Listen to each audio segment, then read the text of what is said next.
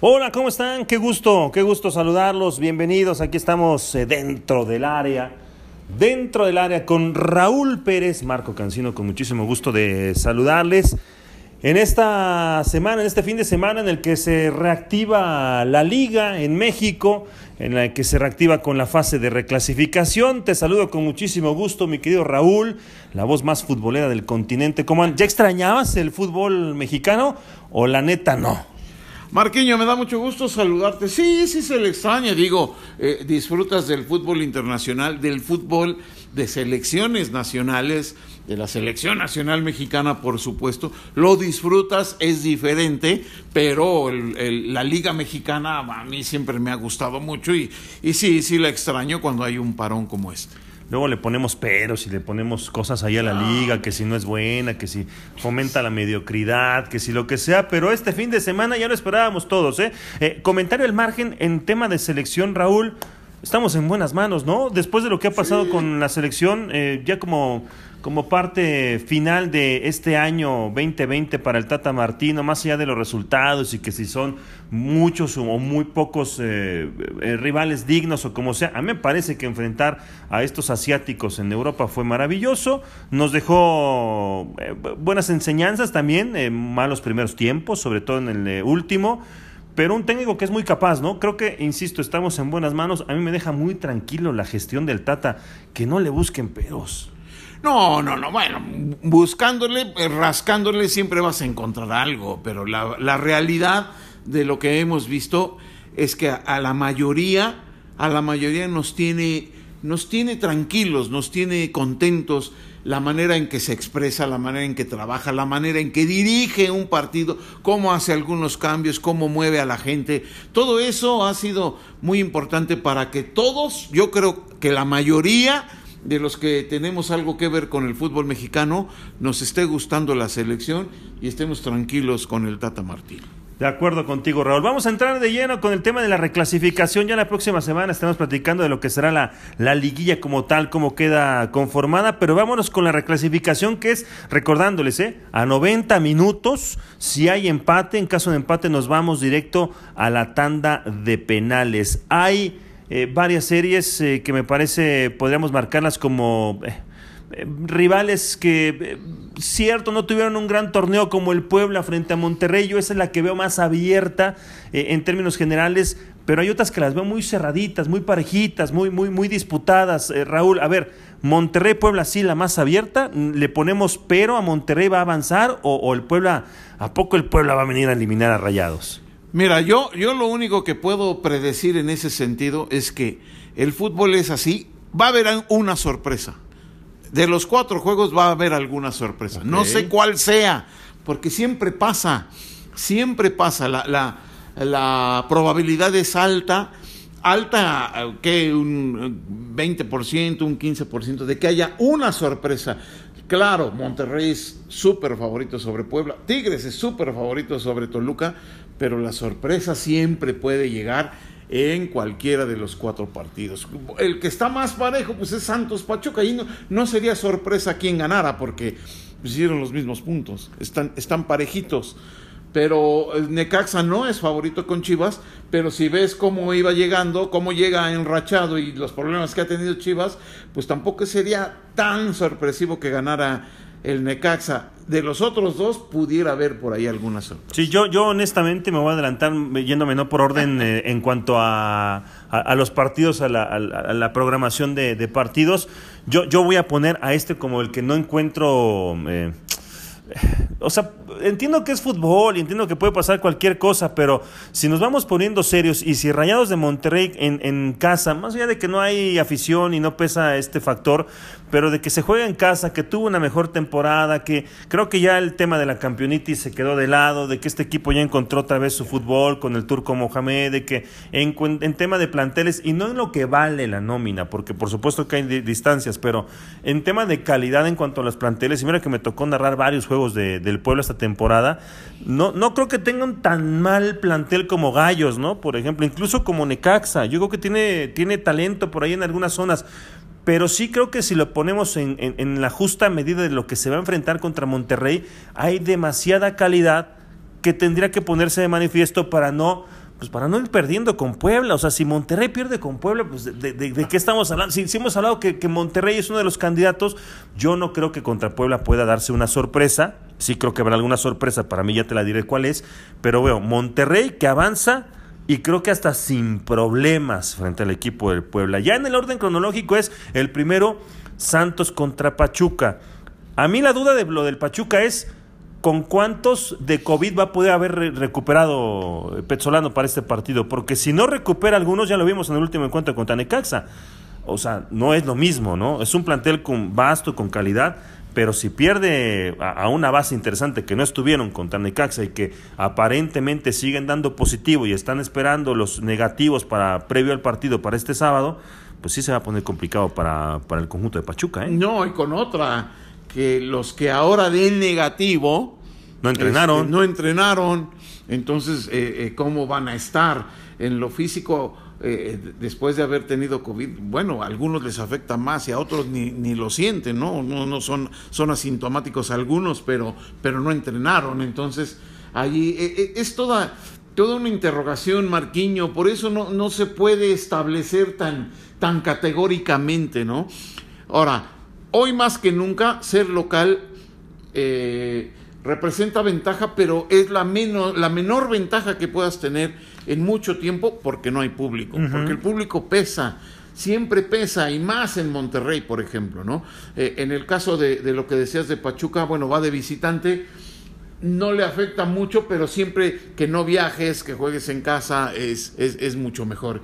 Y ahí creo que sí, el equipo de la comarca tiene la ventaja y, y yo creo que apretado, pero es el que, ya para ir empezando a decir los favoritos que tenemos, este, me parece que Santos es el favorito en ese eliminatorio. Yo también estoy de acuerdo contigo. Entonces avanza Santos frente al conjunto de Pachuca. Chivas contra los Rayos del Necaxa. El equipo más enrachado del fútbol mexicano se llama Rayos del Necaxa. El equipo del profe José Guadalupe Cruyff, digo Cruz. El profe Cruz que pues yo pensé que, me, yo pensé que me lo cepillaban este como relevo que no que no llegaba hasta estas instancias ¿eh? Eh, tres derrotas consecutivas el equipo no tenía eh, cuadratura en el círculo y cierra de pronto en los últimos seis sin perder cinco de los últimos seis además ganados y se enfrenta a las emproblemadas Chivas Rayadas del Guadalajara si es factor lo de lo de todo lo que se ha vivido en el, Guadalajara o hay un plantel vasto como para solventar la serie frente a los Rayos no, es factor, por supuesto, porque no nada más se pesa en lo futbolístico, pesa en lo anímico, pesa en, en, la atmósfera que se ha de vivir ahí adentro. No, no sé cómo haga Bucetich, que, es muy listo y para ello eh, lo puede hacer, cómo los pueda aislar, me refiero a lo anímico para para que esa, todas esos problemas, todas esas situaciones que han vivido no les afecten o les afecten lo menos posible. Me parece que que mientras Bucetich logre eso, Guadalajara seguirá siendo favorito, aunque venga enrachado el equipo de Necaxa, porque es mejor equipo y tiene mejor plantel. Pero lo de Necaxa es de llamar la atención poderosamente. El profe Cruz ha hecho un gran trabajo. No es casualidad que tenga esa racha de partidos ganados.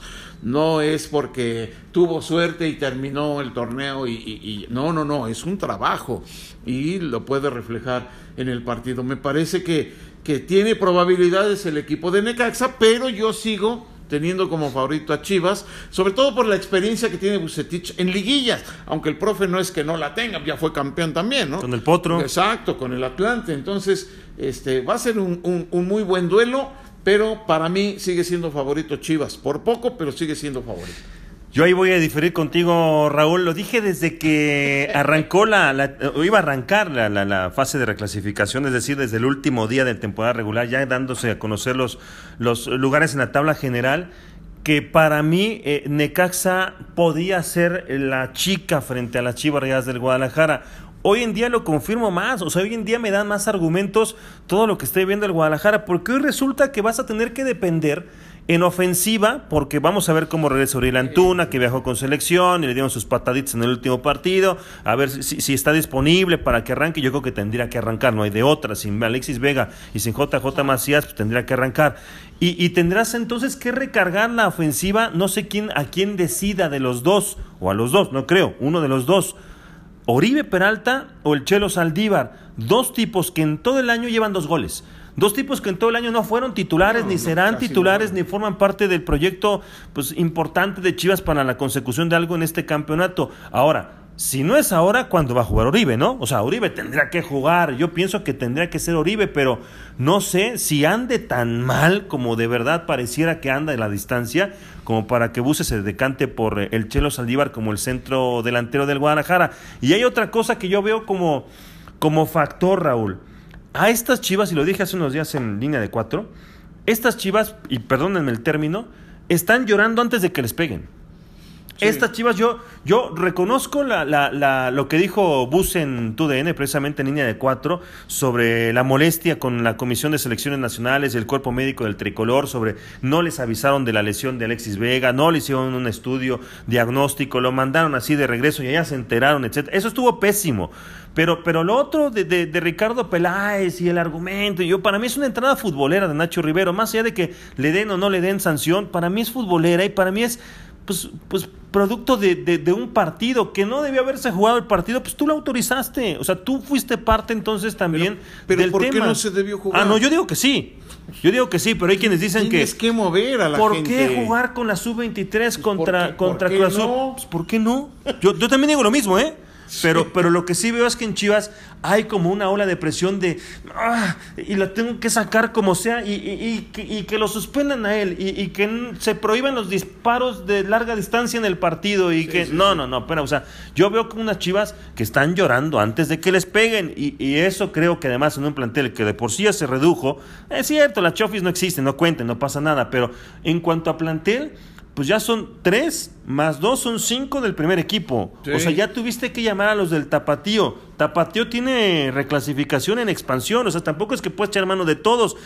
A lo mejor hasta hay debuts en, en reclasificación para Chivas. O sea, eso yo veo como un panorama tan complicado que veo el panorama tan favorable para que Necaxa llegue y les diga, ahí te va y te hago la chica.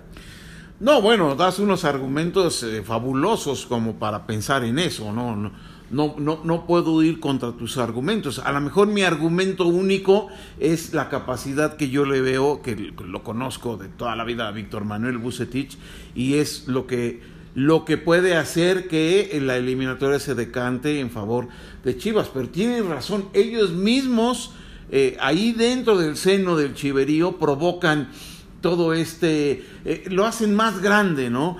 ok, es una lesión la de Vega y, les va a afectar, no tienes tantos delanteros. Tener delanteros pues no, no, es nomás este, ponlo de delantero, no. Quienes hacen goles siempre son los más buscados y son los que más escasean. Pues es lógico. Además tuvo una temporada de Vega, ¿no? o sea, yo, creo que sí. Tuvo mejor temporada que Macías, que esperábamos más de Macías. Por supuesto, pero por supuesto, pero ya este empezar a escudarse en eso y que de mala fe, no, no hubo ninguna mala fe, yo también veo una jugada totalmente futbolera, ya se me escapa, pues le saco la pelota, se la sacó, ahí se, se, se, atoró y, le dobló el, el tobillo, no hubo intención ni siquiera de faulearlo, no era ni falta. Y, eso yo lo veo yo en la jugada. pero ¿eh? bueno, pero bueno, ya pasó y ya Chivas tiene que olvidarse ¿Cuántos equipos, cuántos clubes no han padecido las malas decisiones de la selección nacional? Que no avisa, que no, no, pregunta primero a ver cómo vienen, qué trabajaron. Luego no te avisa qué trabajaron, qué hicieron y no te avisa que está lesionado. Oye, pues pero todos lo han padecido, ¿eh? Todos lo han padecido. No, esta sí me parece eh, de, grave, ¿no? O sea, tendiendo a grave. Por supuesto. Yo, yo, creo que tendría que salir. Son muy graves. Eh, Gerardo Torrado, como el responsable de, de selecciones mexicanas, a decir qué fue lo que sucedió, porque la acusación ahí está, o, la explicación de lo que sucedió y la molestia de parte de Bucetich me pareció fabulosa. Yo esperaba eso de Peláez, ¿eh? pero Peláez argumentó, queremos inhabilitar y no se vale, y mala leche, y porque tenemos... ¿Por qué no argumentas lo otro? O sea, lo otro es mucho más este eh, eh, claro, eh, concreto, viable. Este, viable. ya lo otro, insisto, si sucede, si se da el caso, este me parecería increíble que procediera porque sentarías además un precedente que que luego cómo cierra la llave cuando la abras. Pero bueno, yo creo que pasa Necaxa, esa para mí es como la chica, sí entiendo que, que Chivas pese a todo podría ser el, favorito, tendría una condición un poquito más arriba que, que el equipo de Necaxa, pero yo veo a Necaxa avanzando. Esos son los partidos del sábado. Coincidimos en uno, en el otro no coincidimos. En los del domingo, híjole. Híjole. Ay, ay, ay, ¿qué te digo? Híjole. Te hablo con el corazón. Nada más. Yo espero que la chica, la sorpresa del repechaje, la de El Toluca, es lo que espero. Pero, ya quitándonos la camiseta, no veo, no veo cómo, ¿eh? Veo muy superior al equipo de Tigres, que sí tuvo una temporada muy regular, un cierre muy malo, pero tienen capacidad. Oye, pero no, no le alimenta la esperanza al Toluca, al plantel, a su afición, a todos los dos últimos partidos en casa de Tigres? O sea, contra Bravos y contra el Atlas. No, pero claro. Y en la temporada regular, jugándose en Toluca, el Toluca le ganó a Tigres. Entonces, todo eso tiene a la afición del Toluca con la esperanza ¿eh? de que haya una sorpresa y de que el equipo dé su mejor partido del torneo porque, porque pues, califica ahí en un lugar muy, muy mediocre, ¿no? Sí, de, panzazo, digamos, que califica. Además se enfrenta el técnico más experimentado del fútbol mexicano contra el más joven. en esta, En esta reclasificación. ¿Eso cuenta? ¿Sí pesará? Sí, sí pesa en momentos muy puntuales dentro de un partido pero, pero si, si alguien toma la batuta y ya va llevándose el juego con facilidad, ya tampoco los, los entrenadores cuentan mucho. Cuentan cuando está muy peleado, cuando hay que hacer un movimiento que te hace empatar el juego o que te hace eh, eh, que no te lo empaten o que no te lo ganen, en fin.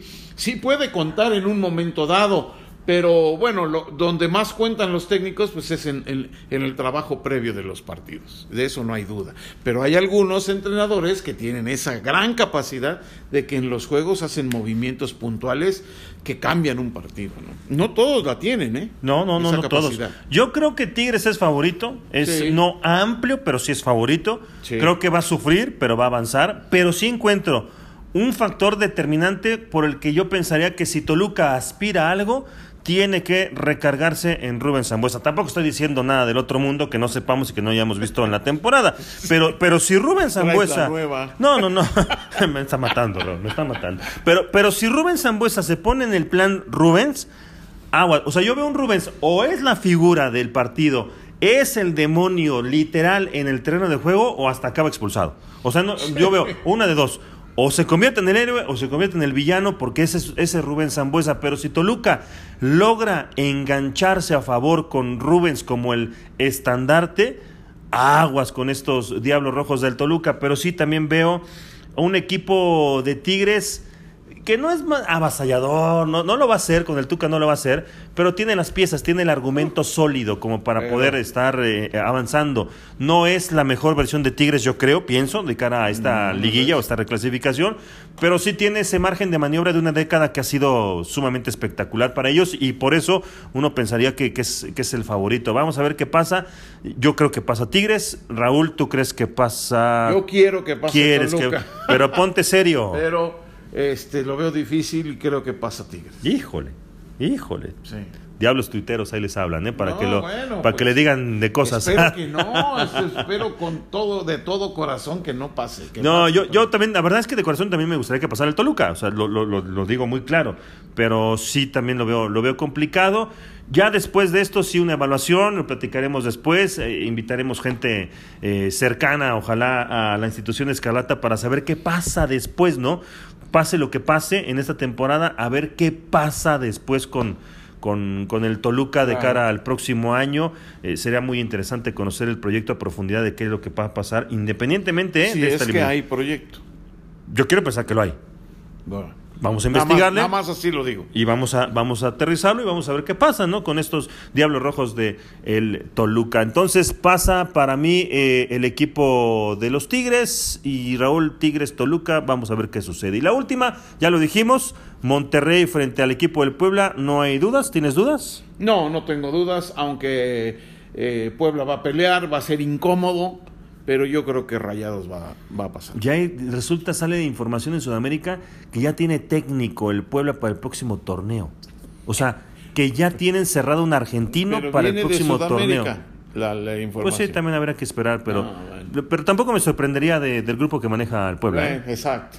tampoco me sorprendería, sería increíble. Sería increíble. O sea, pero eh, pues ya, ya, los, ya los coló, ya los metió Reynoso pues aguanta, ¿no? Vamos viendo, ¿no? Vamos viendo que, que, que, no está en el pronóstico, creo que de la directiva, o a menos de que se equivoquen ellos mismos y se quieran engañar, de que sean favoritos frente a Monterrey. No lo es. Entonces, si terminan eliminados, sería la lógica. Y si por eliminar van a correr a Reynoso, pues sería un absurdo. Entonces, vamos, Totalmente. vamos a esperar a ver qué sucede en torno a esta fase de reclasificación. Ahí están nuestros pronósticos, ahí está lo que pensamos. Ustedes también eh, se vale que nos digan, que nos escriban a nuestras redes sociales.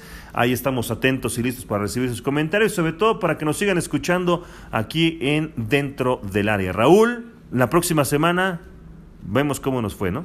La próxima semana vemos y analizamos lo que viene, que es ya la liguilla. La liguilla del fútbol mexicano. Muchísimas gracias por darle clic dentro del área en, todas las plataformas eh, de podcast que ustedes ya conocen y que saben dónde nos pueden encontrar. Compartan, inviten, que nos escuchen y aquí estamos con muchísimo gusto. Raúl Pérez, Marco Cancino, esto es Dentro del área. Gracias.